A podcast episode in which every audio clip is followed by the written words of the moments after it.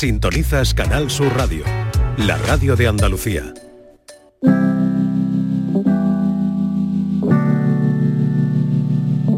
La tarde de Canal Sur Radio con Mariló Maldonado. Tú me dejaste de querer cuando te necesitaba, cuando más falta hacía.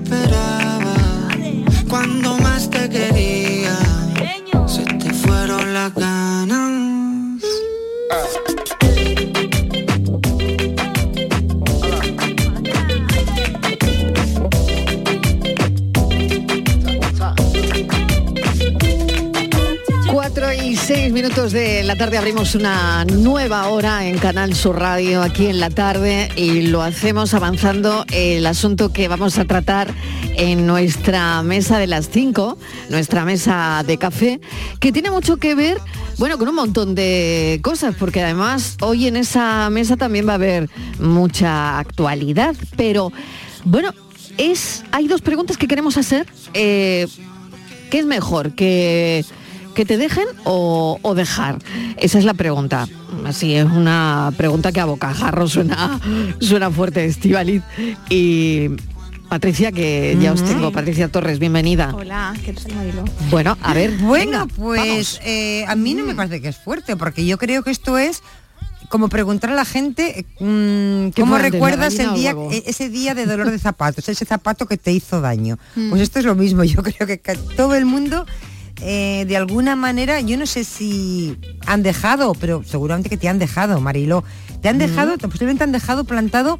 Hablamos siempre, pensamos en tu pareja, ¿no? A mí me han dejado en muchos sitios, me han dejado en el corte inglés, me han dejado en una esquina, a mí me han dejado en muchos sitios, Marilo. amiga, yo tengo ¿no? grandes récords. La sí. amiga, De sí. no, no, de pareja. Ah, de pareja. Sí, Ah, yo, vale. sí, yo siempre. Lo que Bueno, pasa es que, yo. dicen, claro que esta es la pregunta del millón. ¿no? Yo, Mariló, lo, lo disimulaba y en lugar de decir me han dejado, yo decía, es que los pierdo.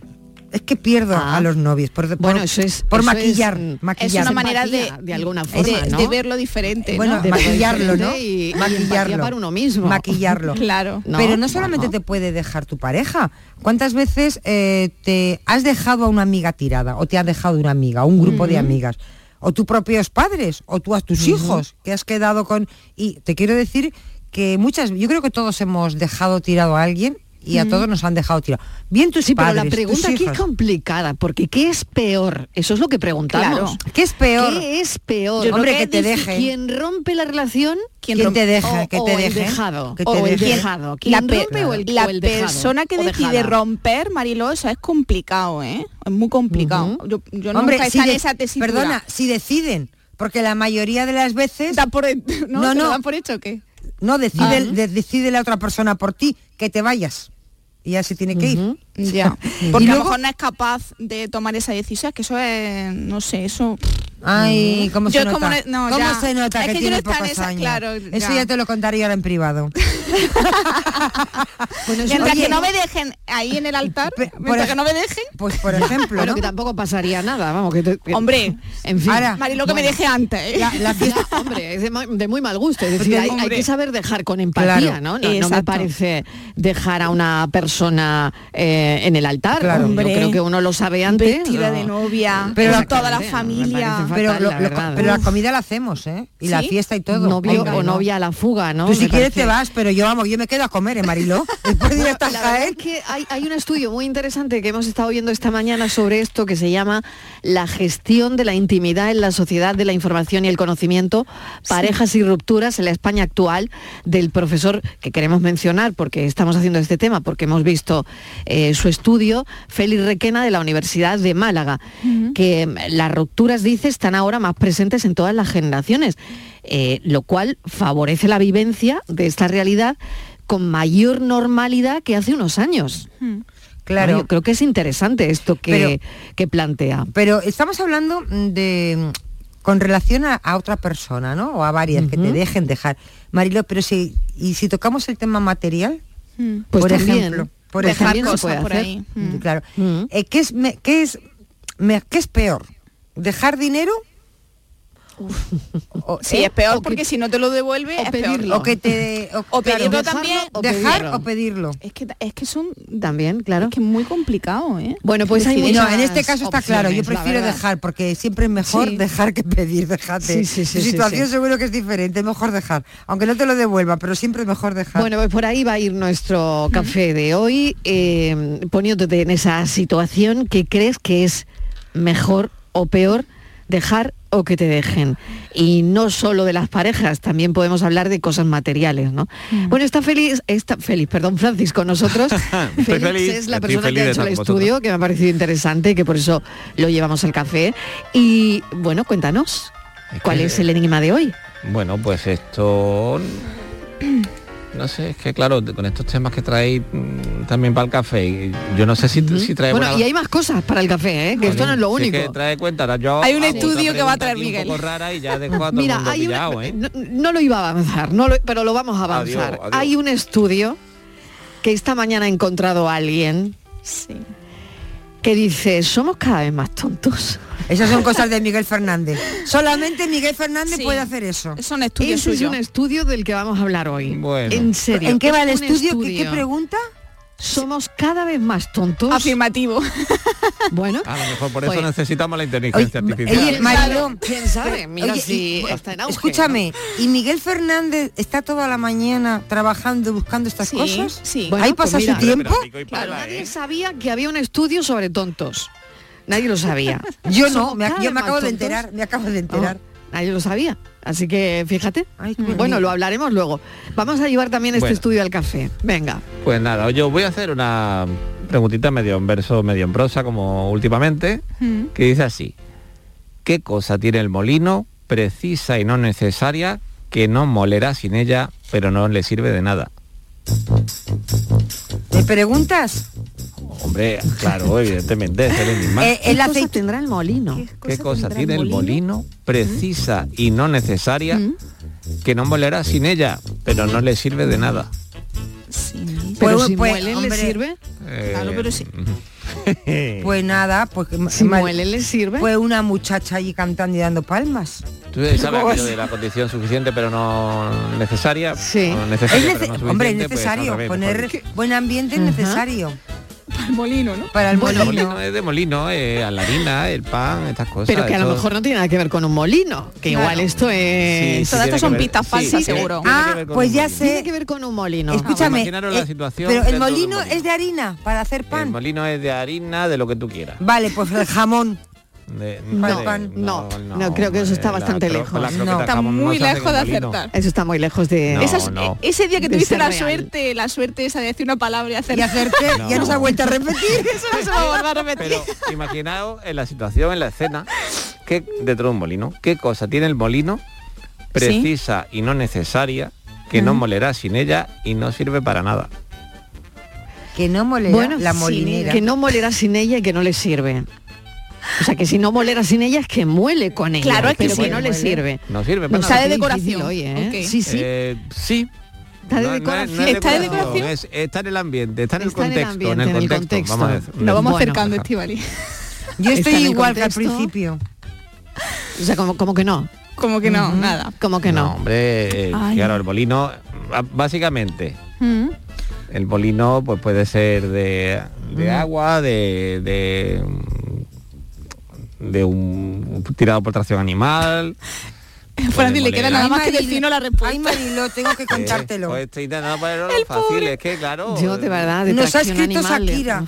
¿Nos ha Ah, escrito Shakira? Sí, es verdad, me lo está ¿En enseñando. serio? Marilo, te lo Sí, voy a a mandar. ver, yo, no me, yo no me atrevo, Marilo, espera un Nos poquito. ha escrito Shakira. Sí, nos ha escrito, sí, Miedo nos ha me da. nos ha- el- Con el tema del café. No, aquí facture que facture Marilo, poco, ¿eh? ¿eh? A ver, mira, con el tema del café. Sí, ha con el tema del Shakira. café. Marilo, Bueno, ¿qué dice yo no, Shakira? yo no quiero decir nada porque ¿Por qué? no sé, no sé. No, te, lo, te lo dice a A ti, ver. te lo dice a ti. Anda. A ver, dejar o que te dejen. ¿Me lo preguntas o me lo cuentas? Cafelito y besos, Shakira, desde las Islas Turcas. Ah, Ah. ¿Vale? ¿Has visto? O sea que, Mm. que dice que si me lo dices o me y lo la cuentas. prensa del corazón buscándola por Colombia y está en las Islas Turcas. Fíjate, y nos, nos acaba de dar la primicia. Y por otro lado Y también. ella Claro, estaba bueno. buscando por no sé dónde. Bueno. Ay, Bueno, pues hay que escuchar Canal Sur. Hay que escuchar que nos está escuchando. ¿eh? Shakira, Saludos, saludos. Shakira, Un saludo. saludo. Hombre, por Dejar o favor. que te dejen, que tampoco es la primera que ni la le- última. Le pilla muy de cerca. Forma parte de la vida. El dejar que te dejen, el... mm, Sí. Hombre, ella, hablando de Shakira, ella ha dejado y la han dejado, así que... Ella eso te iba a preguntar, ¿a ella Sí. qué es? Claro, ella la han dejado. No. con Piqué. vale. O la- o la ha dejado luego- ella. Y ella también dejó a su anterior pareja. ¿Pero quién la ha dejado? ¿Ella a Piqué o Piqué a ella? Yo creo que Piqué a ella, ¿no? Pero No ¿y sé. es tan importante? ¿Eh? ¿Es tan importante? Hombre, hay que contestar la pregunta. pregunto. Hay que Es que contestar la pregunta. ¿Para quién es exactamente? ¿Para quién es importante? ¿Para los demás? ¿Para nosotros? Claro. ¿Es más importante para los demás? La imagen pública. Eh, sí. Exacto. Uy, uy, uy, aquí hay mucho debate. Sí, ¿eh? sí, no sí, no sí, os perdáis a las 5 de la tarde, que vamos a hablar de esto, que yo creo que va a dar mucho de sí. Y ahora tampoco os vayáis, porque vamos a hablar de brujas. Y el tema se las trae también. Yo me voy. ¿Tú crees en las brujas? Iba a decir que... A ver, que a ver. Pero me voy a callar. Qué malo. Bueno, pues A ver las Bueno, ailas. nos quedamos A bailando. ver, a ver las ailas, ¿eh? Nos A quedamos ver, Dicen los gallegos. exacto. Pues enseguida lo hablamos con Elvira Rocabarea.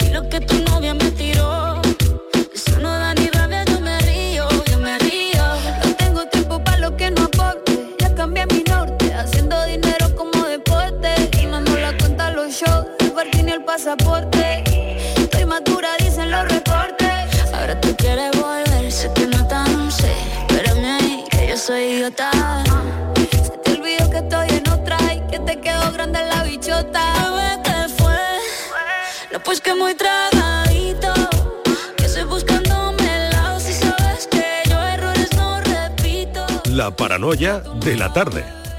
¿Te gustan los chollos? En Rapimueble los tienes así de claros. Dormitorio de matrimonio solo 149 euros. Composición juvenil solo 394 euros. Llévate tu chollo al instante y paga en 12 meses sin intereses con la garantía de Rapimueble. Más de 200 tiendas en toda España y en rapimueble.com.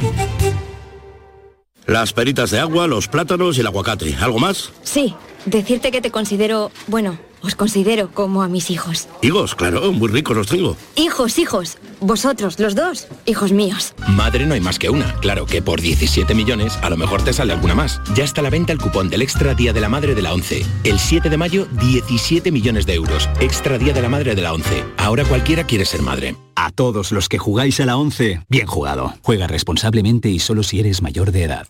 El resumen de la jornada con la última hora del deporte, la economía y el análisis lo tienes en el Mirador de De Andalucía. lunes a viernes desde las 7 de la tarde con Natalia Barnés. Más Andalucía, más Canal Sur Radio.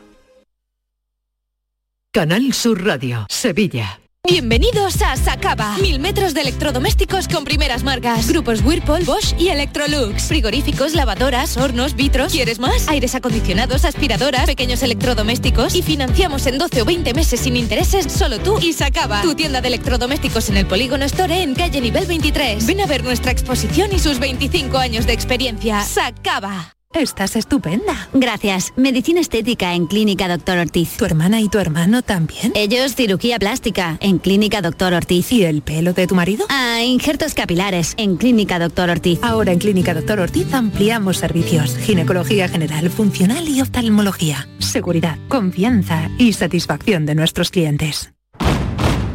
Si estás cansado ya de tanto pagar entre gasolina, luz y ahora el tope del gas, venga, corre y llámame, que no hay tiempo que perder, nuestro petróleo es el sol y lo tienen que saber. Placas fotovoltaicas Dimarsa. Infórmate en el 955 12 13 12 o en dimarsa.es. Por fin la casa que estabas esperando en Sevilla. Metrobacesa presenta 10 promociones de obra nueva. Magníficas viviendas unifamiliares y en altura de 1, 2, 3 y 4 dormitorios. Todas con terrazas, piscina comunitaria y junto a la futura Ciudad de la Justicia. Obras ya iniciadas. Descubre más en el 955 25 25 y en metrobacesa.com. Metrobacesa, ahora sí. La tarde de Canal Sur Radio con Mariló Maldonado.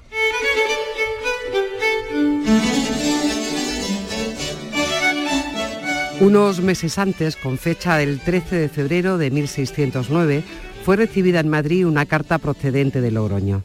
La firman Alonso de Becerra y Juan del Valle Alvarado, inquisidores del Tribunal del Santo Oficio en esa ciudad, y va dirigida a don Bernardo de Sandoval Rojas, cardenal y arzobispo de Toledo, y además ahora inquisidor general. No era un hombre cualquiera, y esto por muchas razones.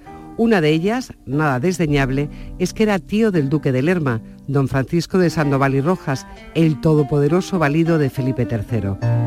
Don Bernardo conoce bien la zona norte porque no en vano ha sido obispo de Pamplona entre 1588 y 1596. Hay obispos y obispos. El que llegó a Pamplona en 1588 era un hombre joven, culto y ambicioso uno de los primeros objetivos fue mejorar su diócesis y durante los años que permaneció en Navarra convocó un sínodo y sobre todo desarrolló una incesante labor pastoral con vistas a las más apartadas parroquias de la región, a veces pequeñas iglesias en lugares de difícil acceso que nunca habían recibido la visita de un obispo.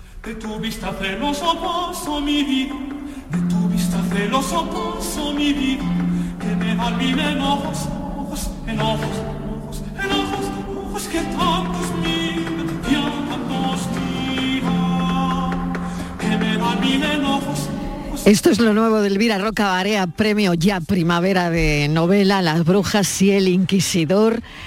Em, De ella que voy a contar, premio, bueno, medalla de Andalucía, ella como saben es licenciada en filología clásica, filología hispánica, doctora en literatura medieval, ha enseñado en universidades de medio mundo, porque para qué las voy a nombrar, articulista en todas las cabeceras y los diarios y las radios de este país, y las brujas es ahora el tema que nos ocupa, porque las brujas han sido un tema de interés general a lo largo de la historia. eh, por su representación, por la percepción que hemos tenido de las brujas, por la percepción que se han tenido en las diferentes culturas, en las distintas épocas. La brujería en la Edad Media, eh, en la Edad Media, eh, en los siglos, bueno, Elvira habla de ello, ¿no? Hubo un temor generalizado en los siglos desde el 14 al 17, una persecución de las consideradas brujas que se creían que hacían pactos con el diablo, que practicaban la magia negra para causar daño a las personas. Y esto llevó a numerosos juicios, ejecuciones, conocido como la caza de brujas. Elvira, bienvenida.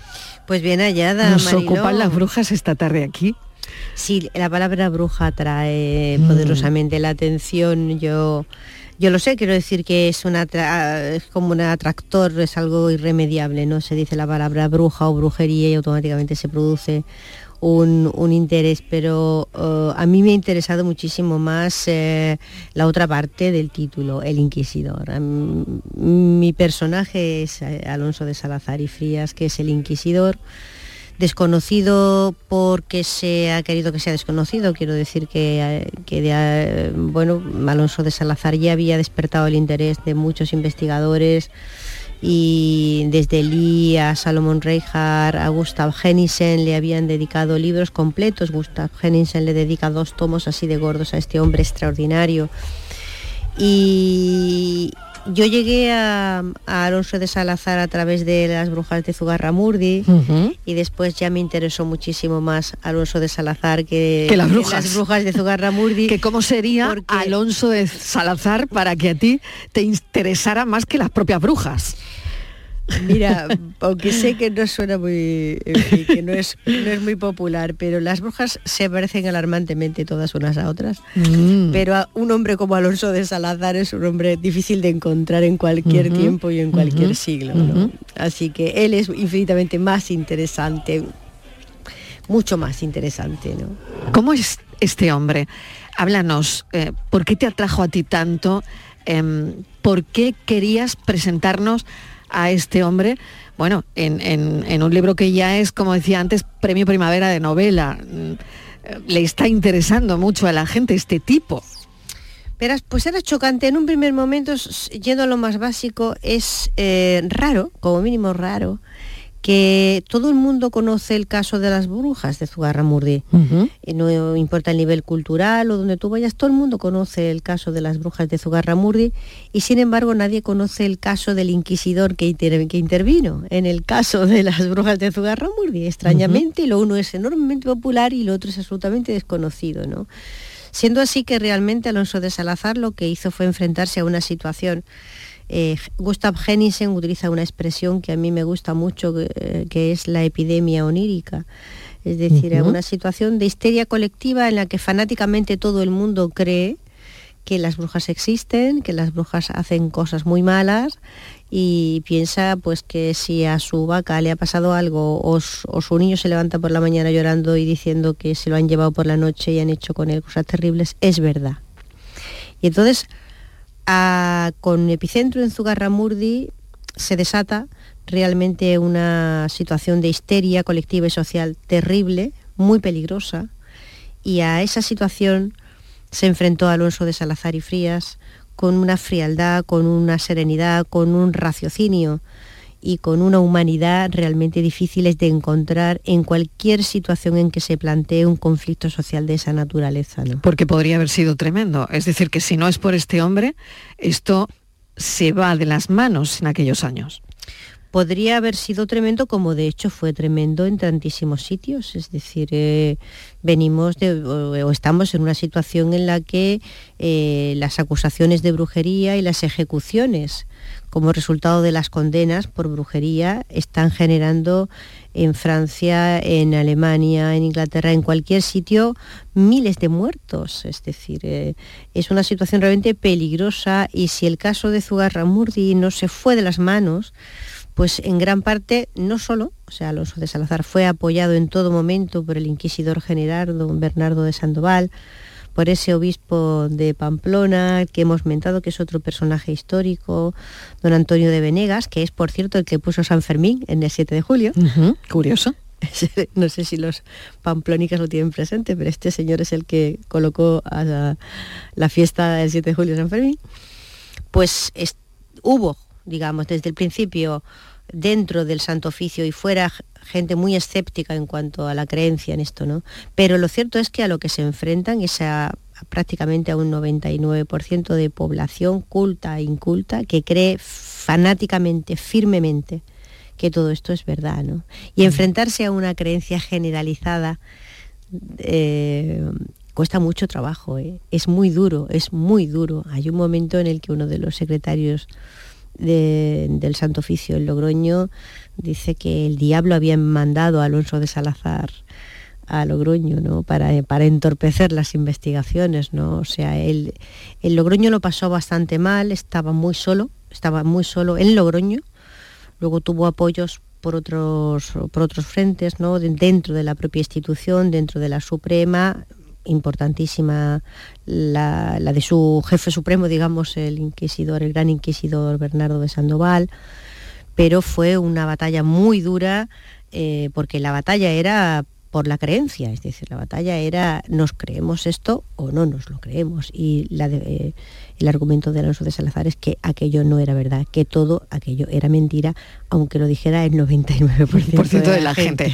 Vamos al origen, Elvira, ¿qué provoca todo esto? ¿Cuáles son los hechos que provocan esto? Porque en tu investigación ahí está, ¿no? La llegada a Italia y el resto de Europa eh, de textos que he visto desde Constantinopla, en fin, pero aquí hay un montón de factores que nos hacen llegar a esto, ¿no?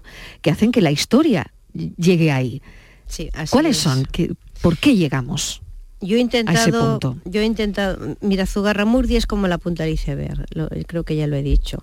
Yo lo que he intentado con la novela es presentar todas las piezas del puzzle, porque es un puzzle con muchas piezas, muchos aportes, es decir, no solamente hay ese mantillo de creencia universal en las supersticiones, eso existe en todas Que partes. esa es la base de la novela al final, ¿no? Sí, pero en todas partes se ha creído siempre en brujerías y en este tipo de cosas. Eso es. Y no ha habido una caza de brujas. como esta. Exactamente. Entonces, ahí confluyen factores que tienen que ver con el repentino prestigio que adquiere la magia, el ocultismo, etcétera, como consecuencia de la llegada de los textos griegos, los textos atribuidos a Hermes Trimegisto, lo que se llama la tradición hermética. A esto hay que sumar las guerras de religión.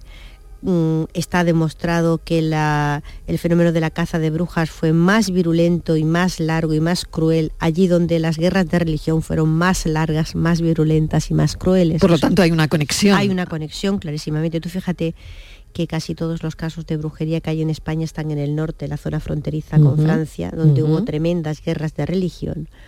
Y eh, en Italia igual, solo la zona norte de Italia está afectada, eh, porque es también fronteriza con Francia, también fronteriza con los territorios del Sacro Imperio, donde sí hubo guerras de religión. ¿no?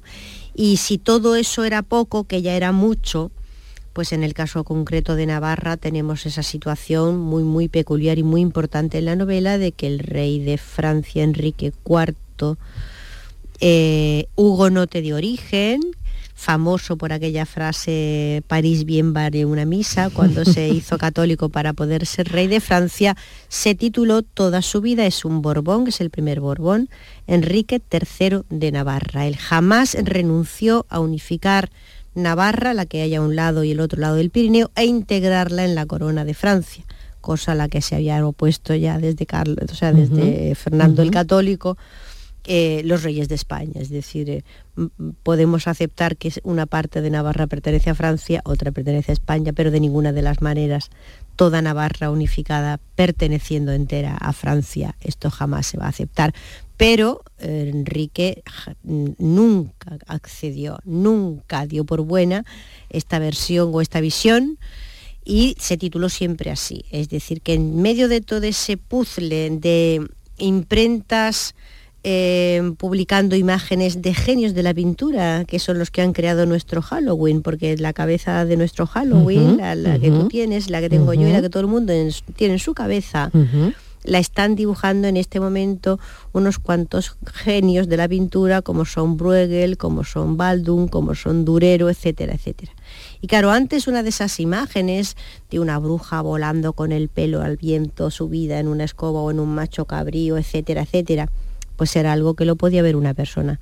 Pero ahora ya hay imprenta y un, y un grabado puede ser reproducido cientos o miles de veces. Entonces, tú imagínate todos esos factores confluyendo al mismo tiempo y si sumas el mantillo universal de la superstición general, las guerras de religión, el prestigio de los textos herméticos y de la necromancia y todo el encanto del ocultismo, etcétera, más las imprentas excitando la imaginación de la gente a base de imágenes. La tormenta perfecta. La tormenta Me estás hablando de la perfecta. tormenta perfecta. La tormenta perfecta. Porque fíjate, yo había pensado, Elvira, si eh, la idea de que la persecución a las brujas se podía originar cuando a lo mejor eh, la iglesia empieza a, perder de alguna manera fuerza en, en aquellos siglos, fuerza o influencia o poder en la sociedad, o el miedo de que esto pudiese ocurrir. Y no sé si realmente esto tiene algo que ver o no, o esto es lo que estás contando, que verdaderamente se dio, se dieron otras circunstancias para que esto ocurriese, ¿no? Se dieron otras circunstancias para que esto ocurriese y de hecho la iglesia yo creo que se vio arrastrada a la moda. Es decir, eh, la, la doctrina de la iglesia, que es el canon episcopi, la doctrina tradicional, O sea que esto se le, vio, se le vino encima a la iglesia. Bueno, de alguna manera aquel prestigio, pero tú fíjate la- los pocos años de diferencia que hay entre el Malius Maleficarum, que es el, el- el muy famoso tratado en el que ya se martillo de brujas, ¿no? O sea, donde la Iglesia no es doctrina oficial, pero va a venir enseguida, eh, da como buena la existencia de la brujería que se opone completamente a lo que desde el 900 y pico había sido la doctrina oficial. Esa sí era doctrina oficial, el canon episcopi, que condenaba la brujería, la condenaba por superstición, pero no la condenaba porque fuese verdad, no porque pensara que era verdad en absoluto. Ahí ha habido cuatro siglos y pico en los que prácticamente no ha ocurrido nada ni en el 1100 ni en el 1200. Ahí no ha ocurrido nada. Lo que ha ocurrido es en la segunda mitad del siglo XV ese extraordinario prestigio, y de hecho en el libro está eh, el círculo de Agripa, ¿no? un hombre como Cornelio Agripa, que era una de las mentes más lúcidas del humanismo, y está haciendo círculos mágicos para invocar al demonio. Es decir, era algo inimaginable unos, unas décadas antes. Eso, eso no hubiera tenido cabida en la mente de un, eh, de un hombre con una educación como la de Agripa, ¿no?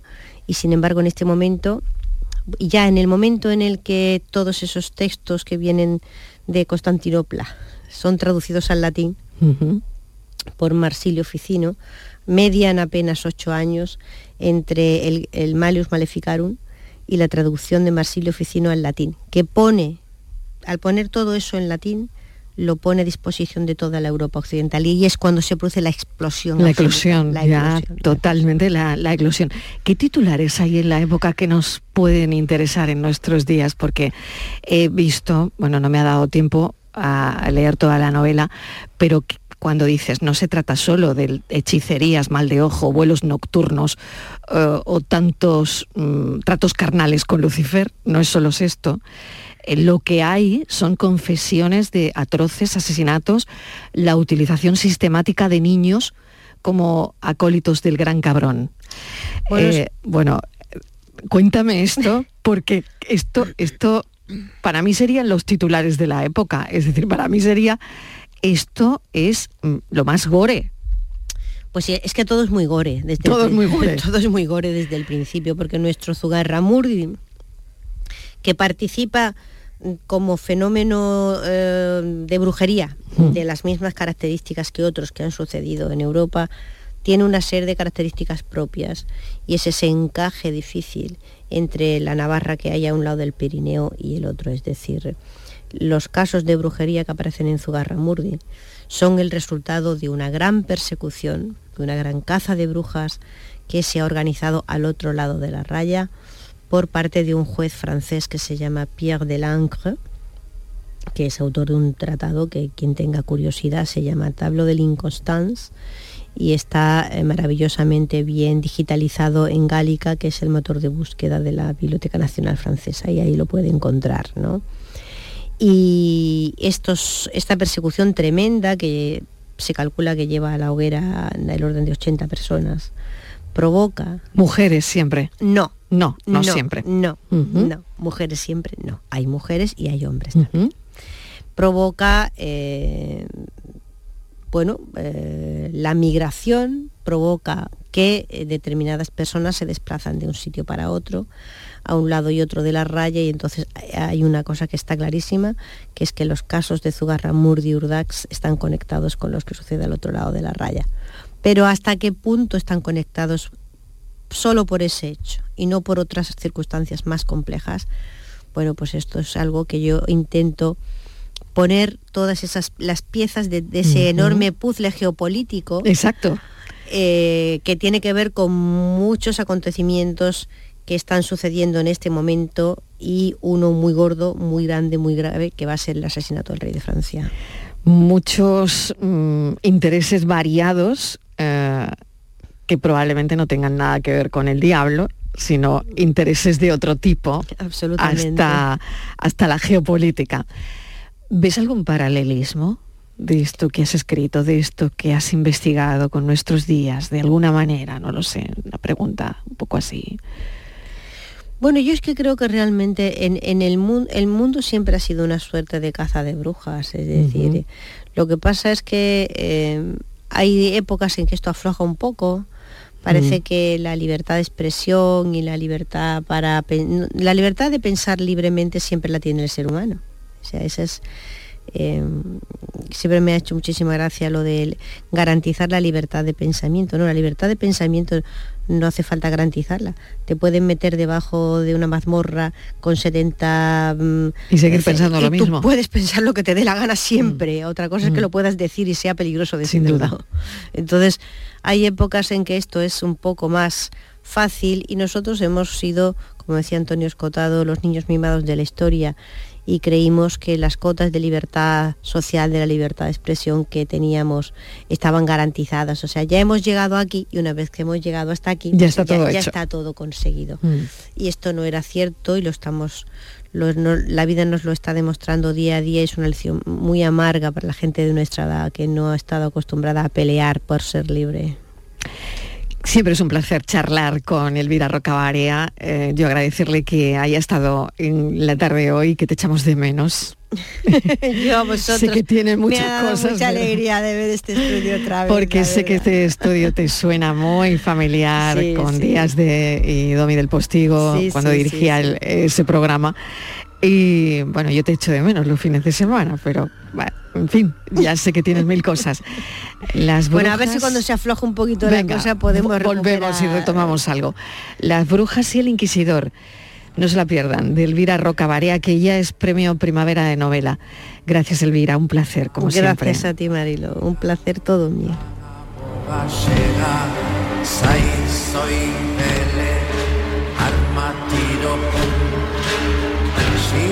τη μύδη στη να πλά Όλιο σώπα κύκυλη σάλτα έλανε Έδανε εδώ κλικ, κύκη κλικ.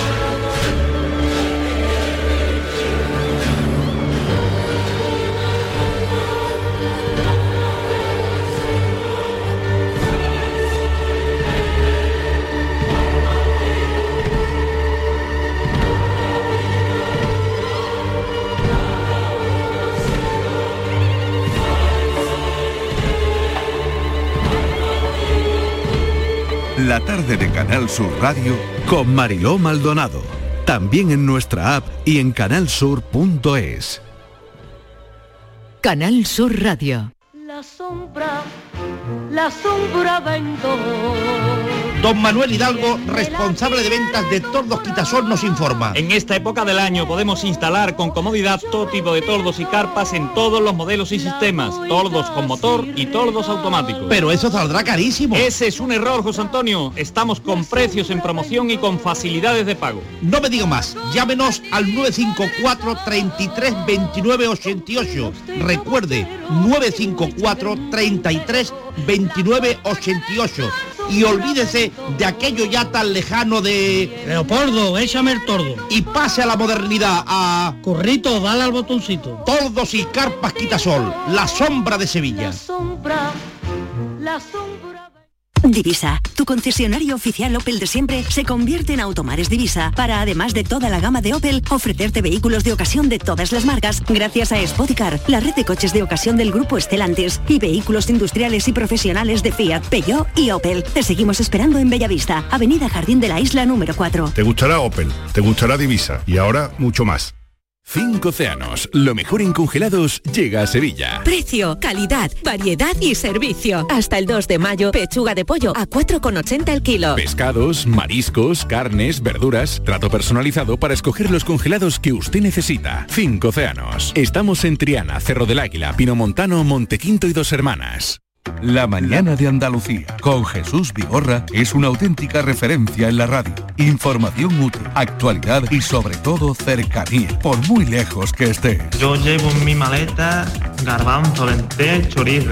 Para hacerme invierno aquí en Suiza con el frío que hace, unas buenas ollas de, de lentejas y de garbanzo. Y os hablo desde el sur de Inglaterra. Y bueno, Jesús, lo de los huesos del puchero, eso es algo básico para un andaluz en el extranjero. La mañana de Andalucía con Jesús Vigorra. Contigo estés donde estés. De lunes a viernes desde las 6 de la mañana. Más Andalucía, más Canal Sur Radio. La tarde de Canal Sur Radio con Mariló Maldonado.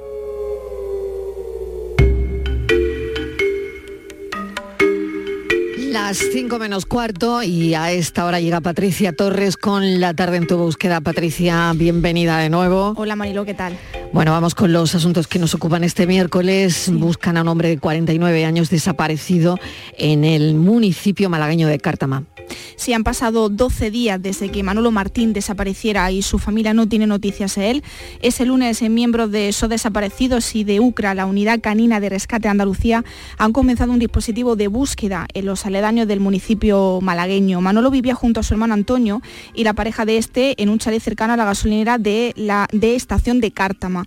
Y Antonio, eh, pues eh, durante los días previos le notó algo nervioso. Eh, hay que recordar que esta persona, esa persona que ha desaparecido, Manolo, padece problemas psicológicos y está tomando medicación tiene carnet de conducir, pero lleva mucho tiempo sin, sin coger el coche y en el momento de su desaparición vestía un pantalón largo de deporte, una camiseta, un chaleco negro y deportiva. Su teléfono móvil está apagado. En caso de que alguien vea a Manolo puede contactar con la Policía Nacional o con la Guardia Civil para avisar de su paradero, así como con el teléfono 112 o con la asociación SOB Desaparecidos en los números 649-952-957 y 617 126 989. Diez días son los que lleva desaparecido Emilio Jesús Berenguel López. Sí, una situación, Marilo, que mantiene a la familia desesperada, tal y como afirma Francisco Javier, hermano del desaparecido y portavoz de la familia. Lo último que se sabe de él es que estuvo en un bar de la Mojonera, en Almería, y se comunicó esa misma tarde con familiares por teléfono. Después se perdió la pista. La familia denunció lo hecho en la Comisaría Provincial de la Policía Nacional y se activó un protocolo para su localización. El pasado miércoles su fue encontrado en un paraje de invernaderos ubicado en San Agustí, en el término municipal de Ejido. Estaba cerrado y no tenía signos de violencia. El jueves también la Guardia Civil, personal de protección y voluntarios realizaron una batida, pero sin resultado. Lo que sí se ha confirmado es que por el momento no van a realizar una nueva búsqueda porque se van a centrar a fondo en los hechos que se conocen hasta el momento y las cámaras de seguridad de empresas privadas de la zona en la que apareció el vehículo. La familia de Emilio Jesús cree a ciencia cierta que no se trata de una desaparición voluntaria. Recordamos, eh, Emilio tiene 54 años, mide 1,75, tiene los ojos y el pelo oscuro, toma medicación, pero ningún fármaco imprescindible para su seguridad. La investigación continúa, Mariló, y cualquier información sobre su paradero la pueden ofrecer a la Guardia Civil al 062 o a Emergencias Sanitarias 112 Andalucía. Nos vamos a detener en el caso de Miguel Fernández García, desapareció el 2 de septiembre del año 2016 en Gallegos del Campo, en, en Zamora. ¿Qué sabemos de esta investigación, Patricia? ¿Qué sabemos de este caso?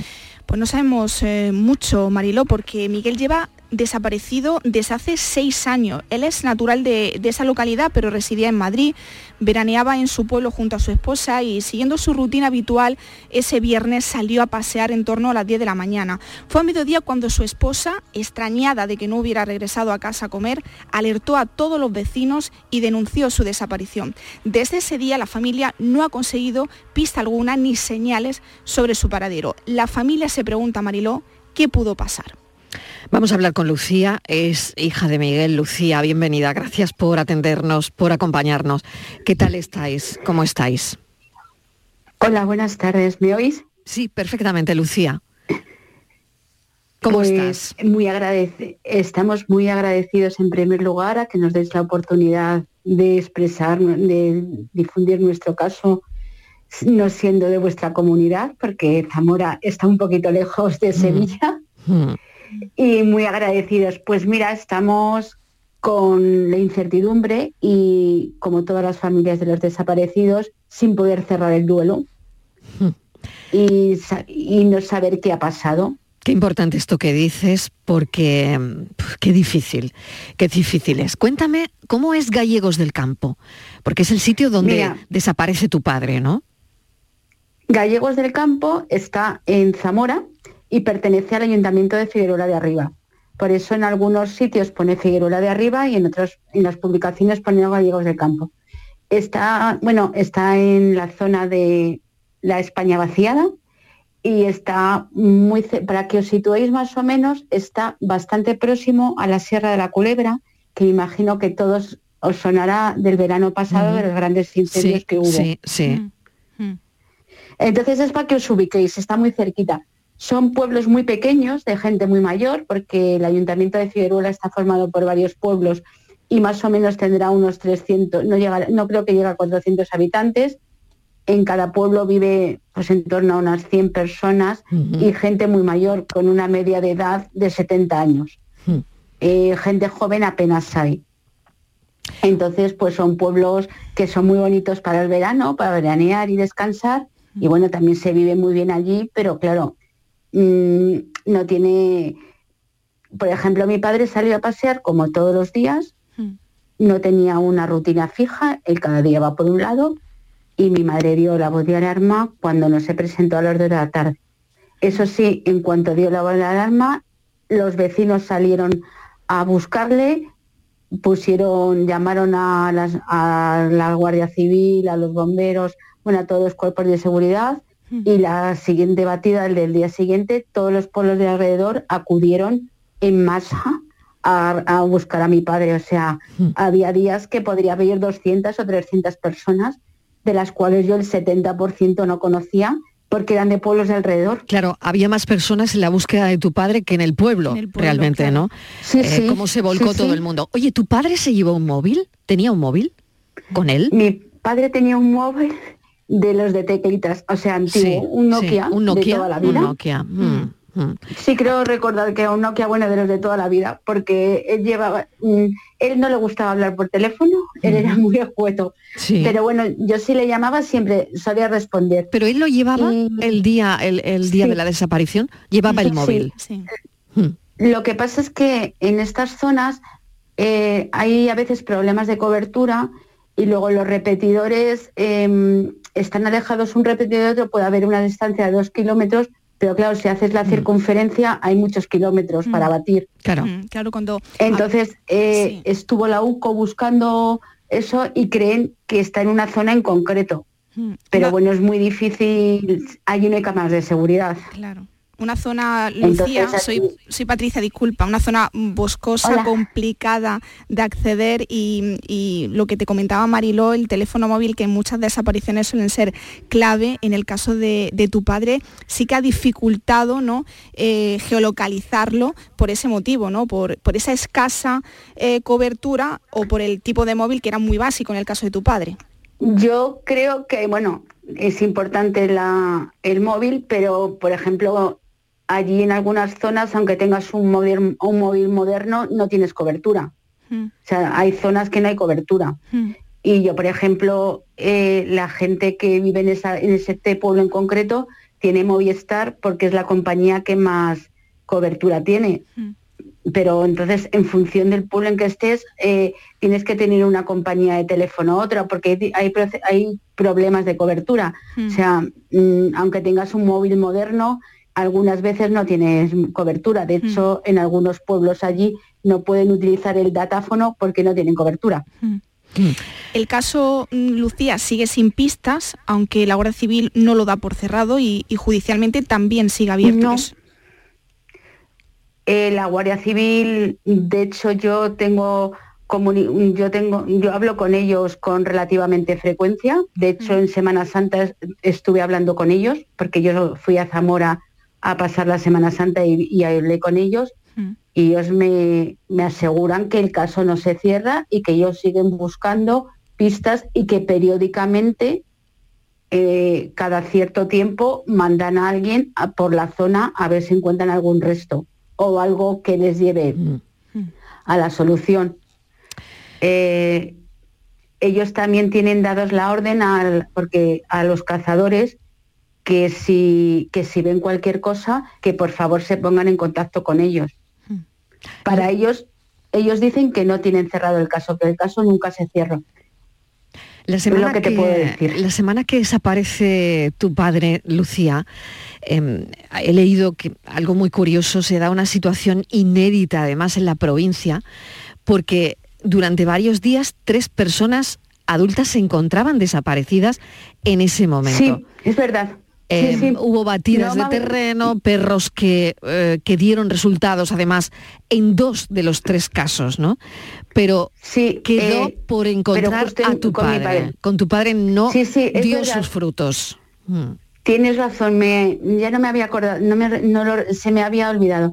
Sí, hubo un momento dado que tenían tres personas desaparecidas, no en el mismo municipio, pero sí en la misma provincia, y dos, y dos de ellas las encontraron, y no, mi padre no, no lo encontraron.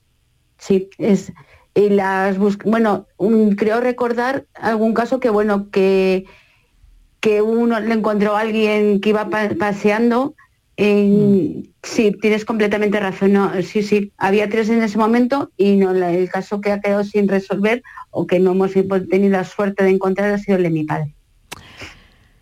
Pues no hay que perder la, la esperanza, como siempre decimos No. en este programa. Estamos aquí para escuchar, para mm, bueno, pues ayudar en lo que en lo que podamos. Patricia, no sé si quieres mm, cerrar preguntando alguna cosa más. Sí, yo tuve la oportunidad, Marilo, de conocer a la madre de, de Lucía, eh, una mujer que es, eh, bueno, tiene una fuerza impresionante y que es eh, eh, uno de los eslabones ¿no? más vulnerables en, la, en la familia, pero que ella eh, salió de, de esos premios 9 de marzo allí en Madrid eh, muy reforzada, ¿no, Lucía?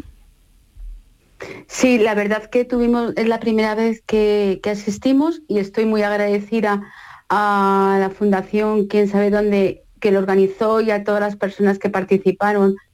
Y, y saludo a todas las familias que están en el mismo, mismo problema porque son un apoyo importante y lo que hay que pedir es que no se olviden los casos, que se le den luz y que se siga investigando y que cualquiera que tenga cualquier pista, por pequeña que sea, que acuda a la Guardia Civil y lo comente y que bueno, y que y luchar porque quien corresponda haga una ley o algún estatuto para las personas desaparecidas sin, sin causa aparente, para que las familias podamos apoyarnos y, y no tengamos que pasar ciertos trámites que tenemos que hacer al cabo de los años eh, un poco perdidos de la Perdidos a y, nuestra y libre- solos, perdidos y solos, ¿verdad? solos. Claro. Sí, porque a no ser que te apoyes en otros familiares o en organismos,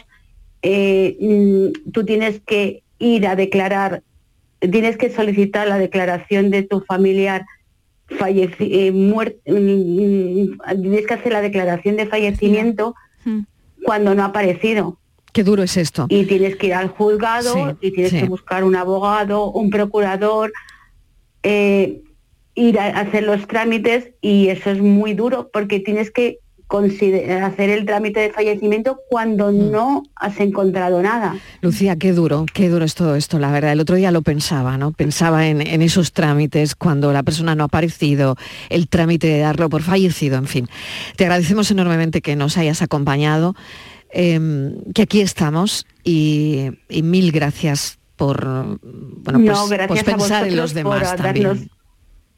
gracias a vosotros por darnos la oportunidad de expresarnos y, y nada, pues es- hay que seguir luchando y no perder la esperanza y que y yo solo solicito que haya medios también a las fuerzas de seguridad, bueno, a los cuerpos que en cada momento le corresponda, que le den medios también. Lucía, O sea, que muchísimas gracias. medio- Gracias a vosotros. Un beso enorme.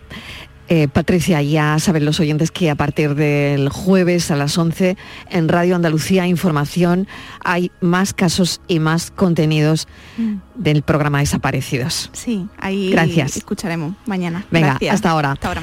Voy con Enrique Jesús para adelantar los contenidos del programa Por tu Salud. Enrique, ¿qué tal? Bienvenido. Hola Mariló, buenas tardes. Eh, muchas gracias eh, por escucharme. Eh, mira, eh, estamos eh, preparando el programa para las 6 de la tarde. Hemos invitado al doctor Natalio Cruz. Vamos a hablar de sexo en primavera, de medicina sexual, de disfunciones y de todas aquellas cuitas que sobre el tema eh, pues tengan nuestros oyentes. Ya sabéis que el doctor eh, Cruz es un especialista eh, de referencia internacional en medicina relacionada con lo sexual y con el sexo y que bueno muchas veces puede afectar a relaciones íntimas sexuales o no necesariamente y que eh, pues bueno cada vez que le invitamos cada dos meses aproximadamente nos da mucha luz sobre estos asuntos que tanto eh, nos preocupan. No sé si especialmente en primavera que como sabes es un periodo del año que la, sang- la sangre altera ¿no? Totalmente, estaré Así muy nada, pendiente, muy pendiente. ahí estamos muchas gracias que me Mariló. interesan todos estos temas. Muchísimas gracias, Venga, Enrique. a ti. Noticias.